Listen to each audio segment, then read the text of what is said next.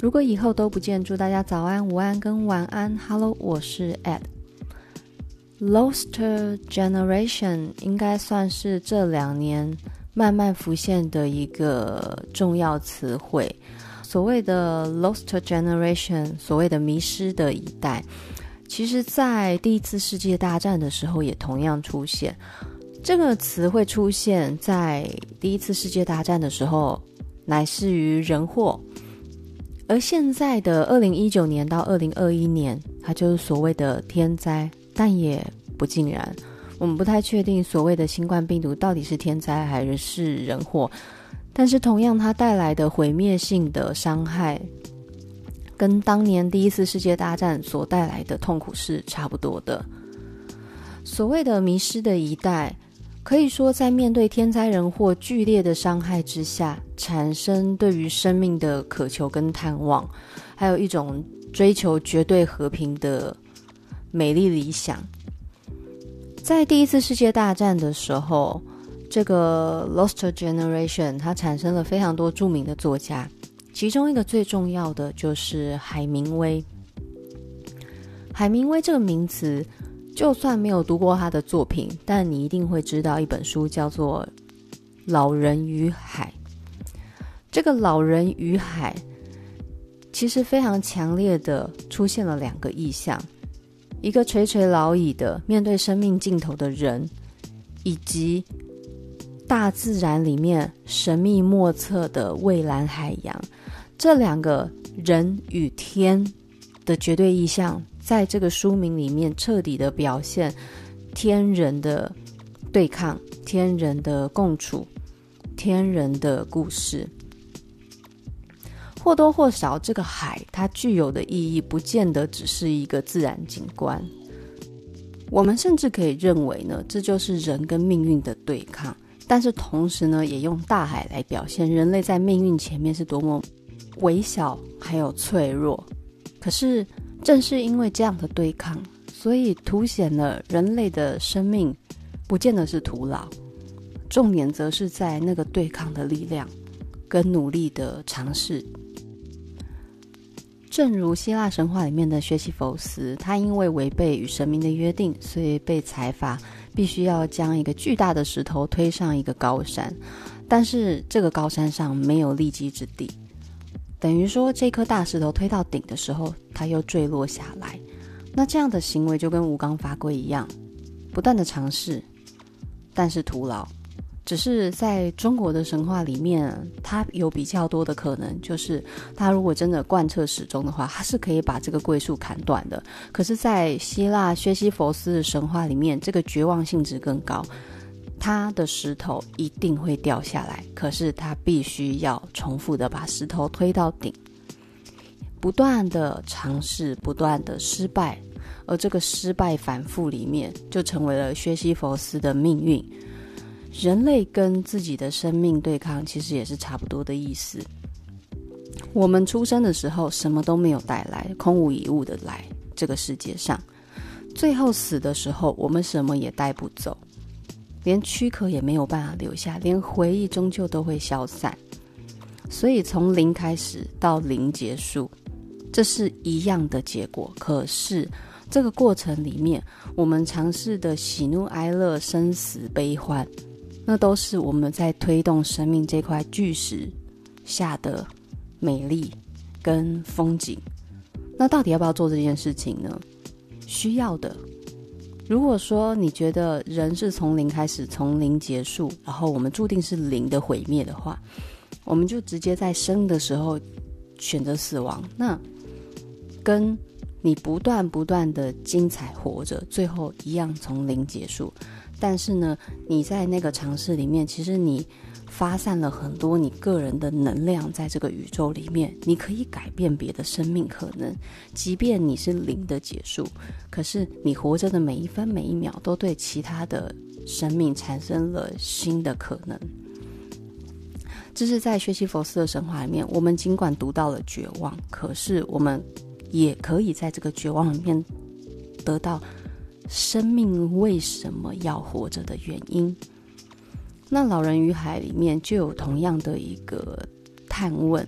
这个探问里面呢，是各种文学母题里面都会想要去问的。而且呢，在意象的选用上，薛西弗斯他选择是山跟石头，可是，在《老人与海》里面，他的意象更广阔、更强烈的是海。我很喜欢海这个主题，当然在年轻的时候并没有特别喜欢海，对我来讲，还是很陌生的一个事物。可是随着眼界慢慢的打开，人生的历练变多，海慢慢的呢被吞进了我的生命课题里面。哦，就像我之前有分享过，我在旅程里面，今年的旅程，我重新再次的认识大海。我发现大海它有海绵般的黑洞般的吸纳力量，它可以把你的很多烦恼跟一些对生命的质疑都吞吐在那片蔚蓝里面。那个解答好像就是零。可是那个零却充满了包容感。面对大海，我们人是非常非常的微小的；面对宇宙，我们的生命是非常的不起眼的。然后在那个不起眼里面，你会发现，哎，其实有很多磨难也没有那么重要，它终究会过去，它终究会被吞在宇宙的黑暗之间，然后什么也没有留下。那在这里呢，想跟大家分享一个很棒的歌曲。那这首歌我是到，也是今年才认识的一首歌。有没有发现，其实我听的音乐视野不算大，很多歌都是近几年才开始慢慢发现的。不过总比从来没发现好。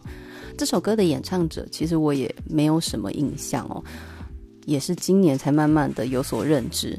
那它是来自一个乐团，叫做 Solar。Solar 是欧洲跟亚洲混血的一个双胞胎，他们俩长得非常的像。他们这个团名是来自于母亲的姓氏，在中文团名上是定义为太阳系。你看，非常广阔的一个取名方式哦。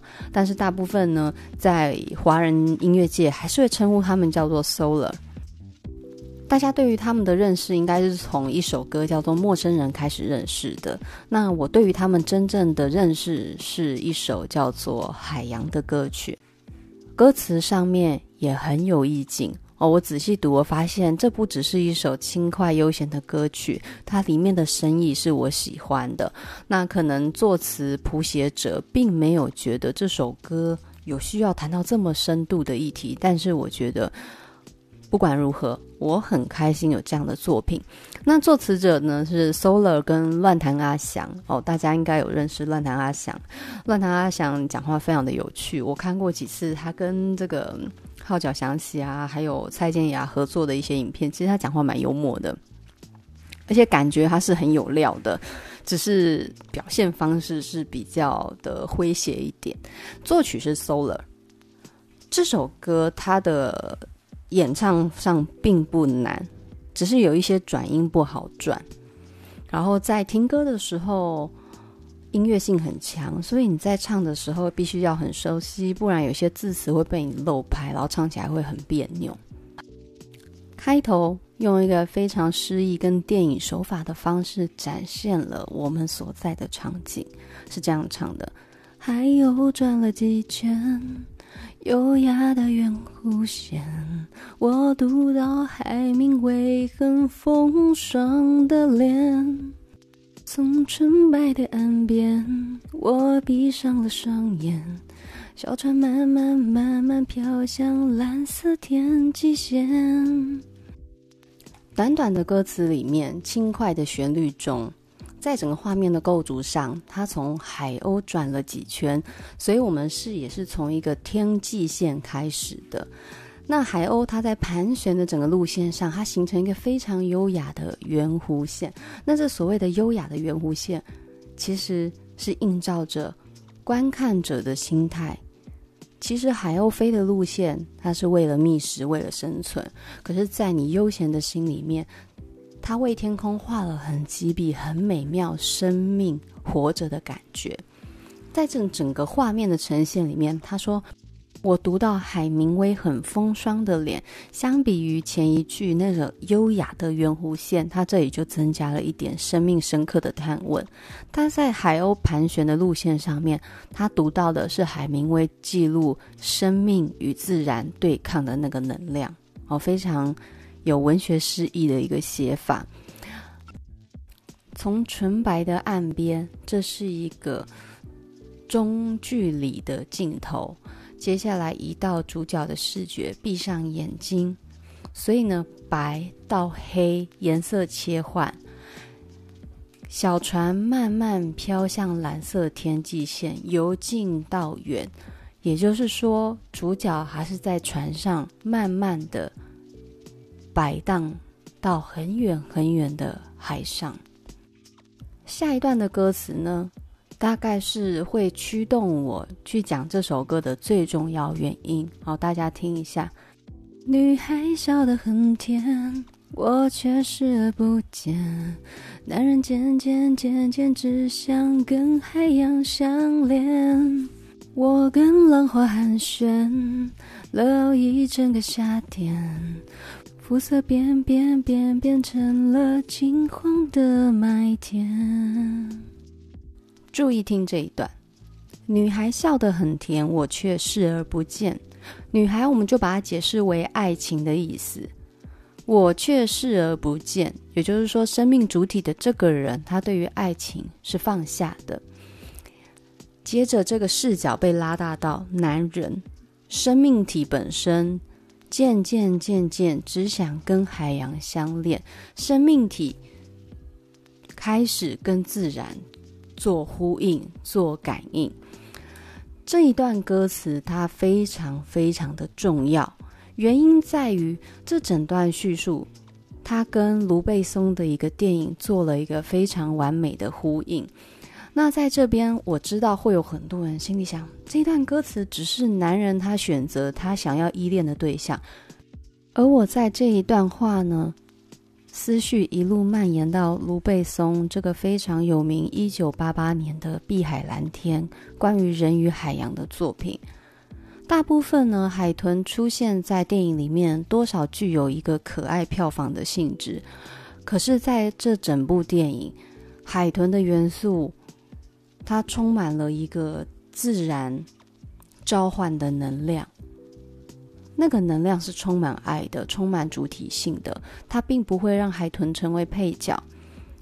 那《碧海蓝天》的故事其实是非常的单纯的，它以一个非常戏剧化的手法，带出两个男主角之间相互竞争又相互依存的友谊，同时呢，也透过了一段恋爱关系去显现主角他最终对生命的选择。在片头一开始，其实男主角他就面对了父亲在潜水意外中丧生的一个重大打击，所以前半段的视觉画面是黑白色的，直到成年之后，这个画面才变为彩色。那当时呢，男孩也就是男主角小时候对爸爸说的一句话：“你不该每天潜水的。”那当时一旁爸爸的好朋友是跟他说。那你不该每天吃饭的。在这一段短短的对话里面，其实你就可以看出，潜水对于这些热爱潜水人的意义，等同于吃饭。吃饭它能够维系生命，让我们继续的生存下去。也就是说，潜水就是生命本身，就是赖以为生的一个方式。会认识到这个音乐，其实来自于一个比较年长的朋友介绍。那这个朋友他有非常好的音乐素养跟一个电影经验。有一次呢，我在他的车上突然听到一个非常奇妙的音乐，那个音乐让我感觉被丢进了一片非常深邃的深海里面，我像个胚胎一样被包裹在那片冰冷的水，可是，在那个冰冷的水里面，却又无比安心。思绪被放到最慢、最慢、最深沉的状态。我第一个反应是觉得那就是海洋，那就是海的样子。这时候呢，那个朋友就开始跟我介绍，这个音乐是来自卢贝松《碧海蓝天》的原声带《The Big Blue》开头的 Over True，所谓的超现实。在这整个音乐里面，他用非常厚实的敲击乐去创造海洋的一个深广度，接着再用萨克斯风去模仿海豚的鸣叫声。尤其那一段萨克斯风非常幽婉、非常漆黑的鸣叫里面，你听见了深情的呼告，你听见了极度纯粹的爱。那一刻是没有杂质的一个乐听经验。再后来呢，这样的感动延续到另外一个朋友借我一个非常好的耳机。再重新听那一首歌的时候，真的是鸡皮疙瘩掉满地。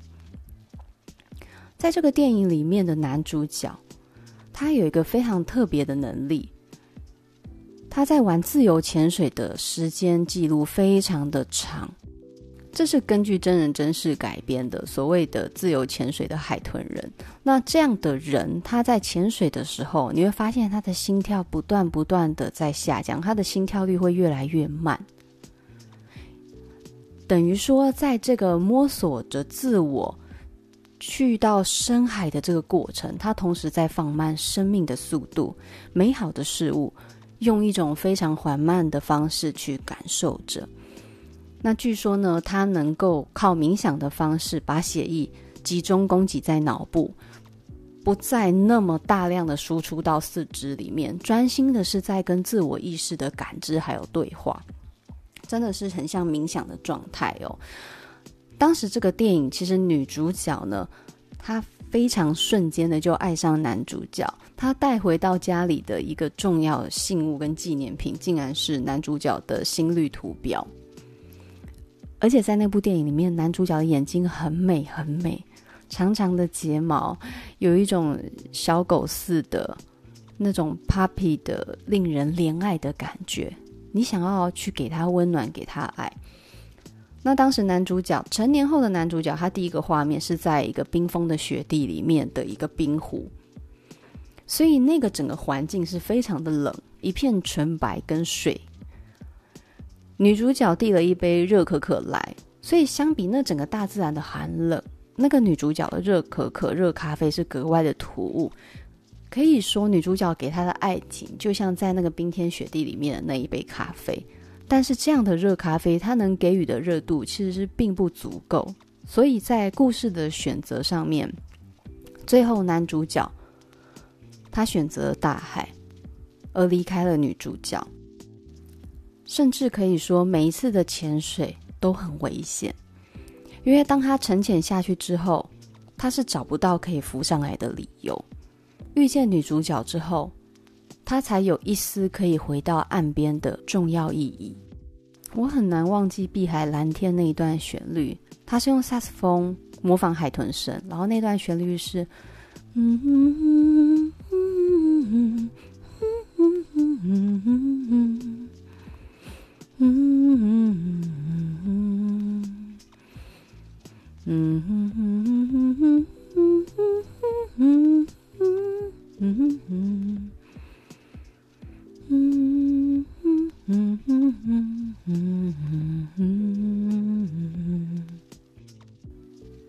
在那个配乐里面，我可以感觉到那个大海，好像把人给拉回到最纯粹的零，最没有杂质的状态。当然，在戏剧的呈现手法上是非常的极端。最后的选择是死亡，嗯，当然也有为了符合市场需要的圆满结局，但是那个圆满结局真的少了太多生命的美感，并不是说死亡就很美。正如我刚哼唱的那一段旋律，它的名字 Over True，所谓的超越现实是什么意思？也就是说，比现实更真实。现实世界的我们有梦，有虚幻，有妄想。有那些我们抓不到的迷离的事物，而超现实，它把虚跟实的界限完全的消弭掉，虚跟实是扎实的合二为一，它好像是真的，又好像是假的，可是正是这种似是而非的感觉，它构筑了我们感官上真正的存在。死亡不见得是恐怖的，而自杀也不是很好的方式。死亡在文学艺术手法上只是一个隐喻，所以我们有时候要有足够的智慧去判断这里面的情节。而我觉得死亡在这里表现的是一个极致的追求，一个极限，一个句点，一个符号。并不是说我们今天选择自杀，我们的生命就很美。我还是要强调这件事情。主角他在经历了爱情、友情，最后他想追寻的，就是那个真我，就是生命本身。他要回到最初，他把一切归零，他的生命已经得到圆满了。所以他里面说。一个美人鱼的传说，潜入海底，那里的海水不再是蓝色，天空在那里成为了回忆。躺在寂寞里，躺在寂静里，你就静静的待在那里，决心守护着这一切而死去。而这个时候，那些美人鱼才会出现，他们是来考验你的爱。如果你的爱够真诚，够纯洁。够纯粹，他们就会和你在一起，把你永远的带走。是不是跟《海上钢琴师》的情节一样？最后男主角选择在船上弹琴，谈到生命的终点，到死前都还能从事。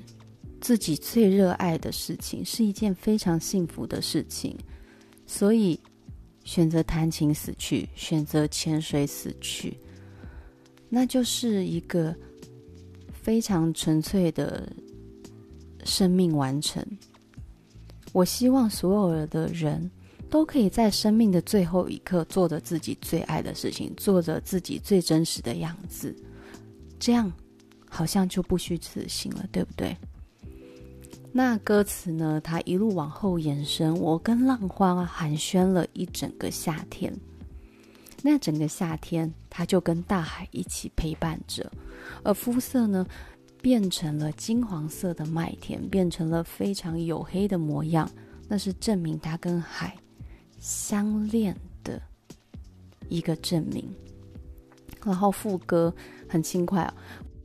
我飘在，我走在，我躺在我的海，我睡在，我坐在，我沉尸在地之外，天之外，最清澈的深蓝色大窄洋，是不是有一种烦恼被消弭的感觉？我飘，我走，我躺，我的海。注意哦，他说我的海，所以这个海你也不见得可以定义为真实的海，你可以理解为我躺在，我走在，我飘在我的意识之海啊，我睡，我坐，我沉思在地之外，天之外，我超脱了天地以外的世界，有没有很像柳宗元的《始得西山宴游记》？哦，大家应该倒尽胃口吧？这个女的疯了，什么都可以扯到国学，对不对？没错，这就是我的瞎扯淡的功力哦。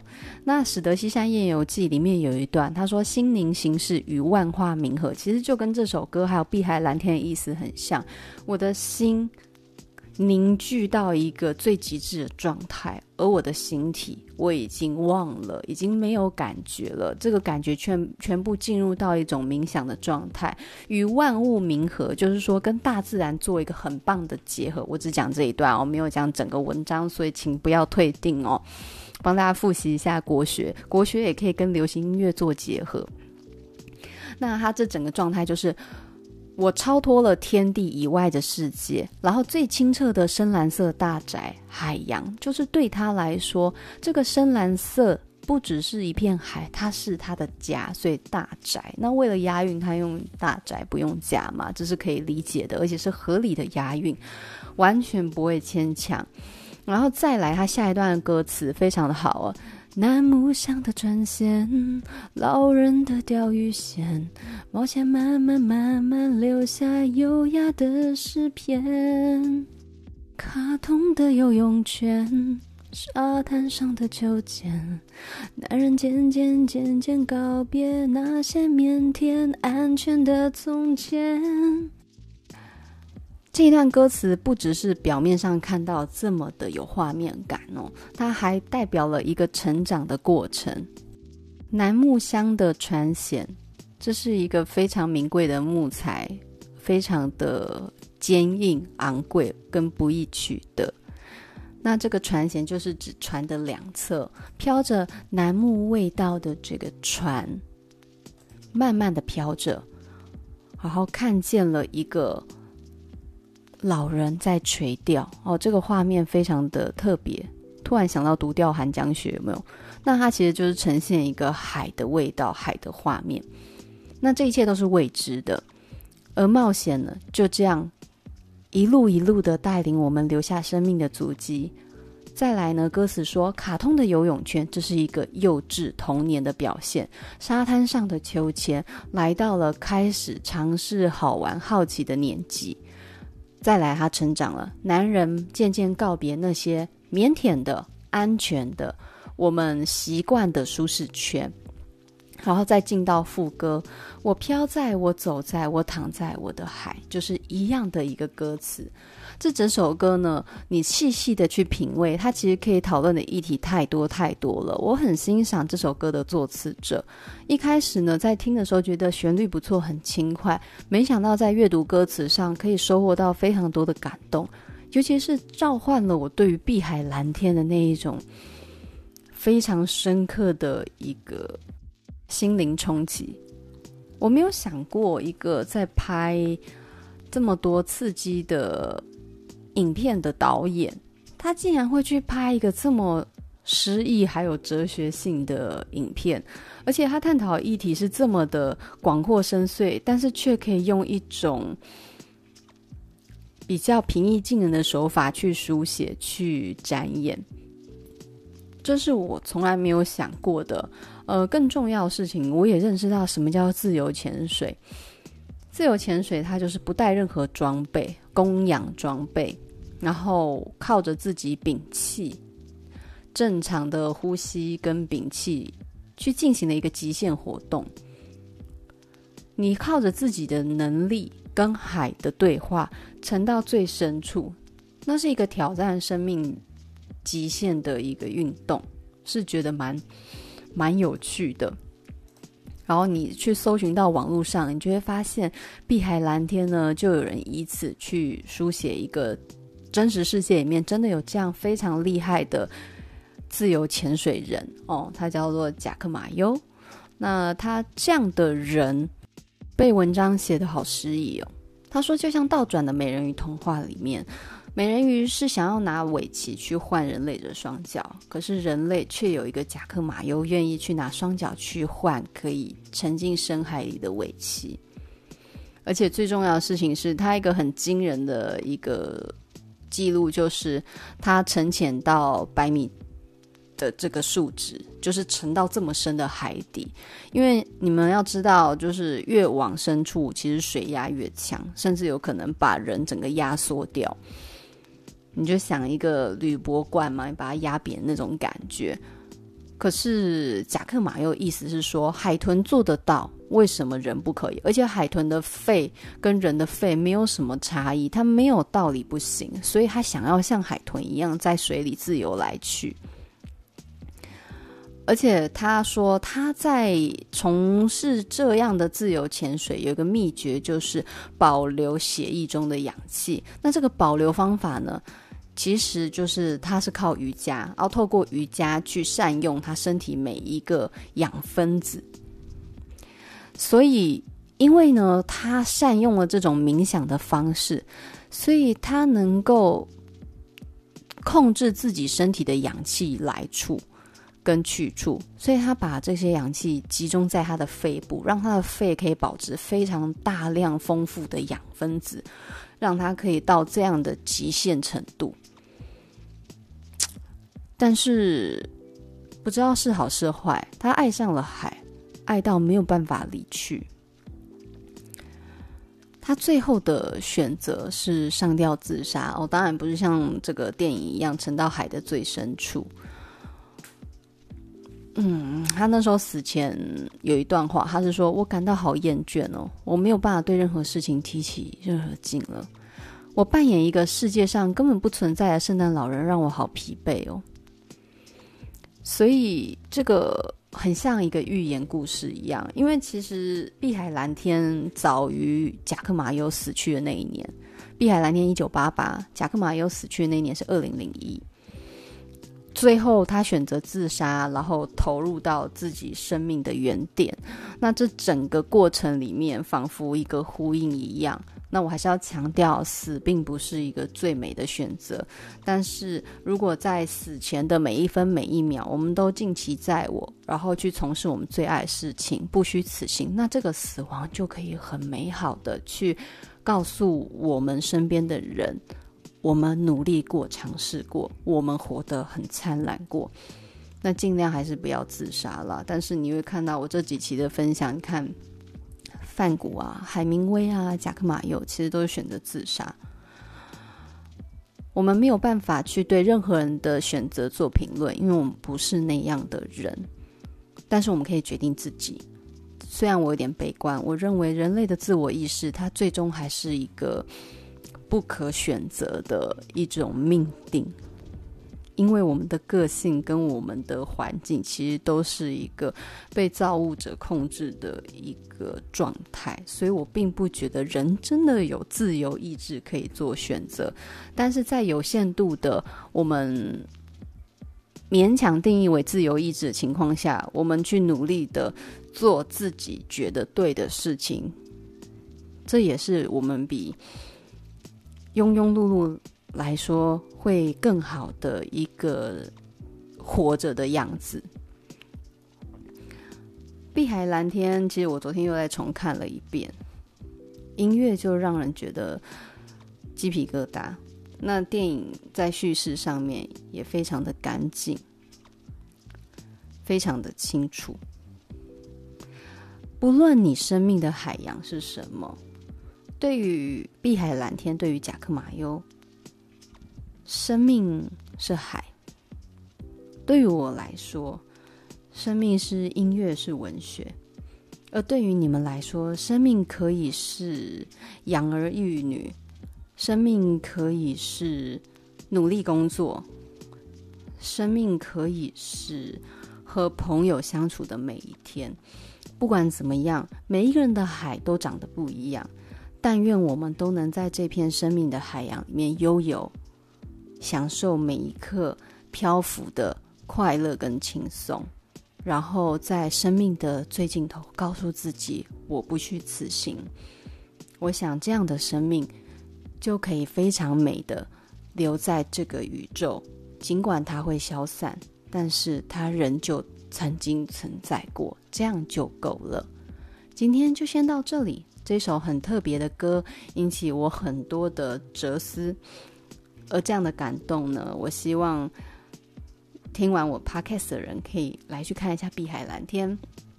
如果你觉得《碧海蓝天》太长，那你去打《The Big Blue Overture》，那一个电子音乐营造的冰封冷冽、海洋深邃感，很美很美。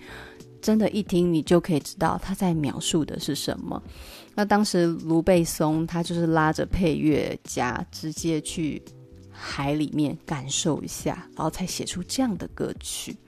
希望大家会喜欢今天的分享，就先这样喽，拜拜。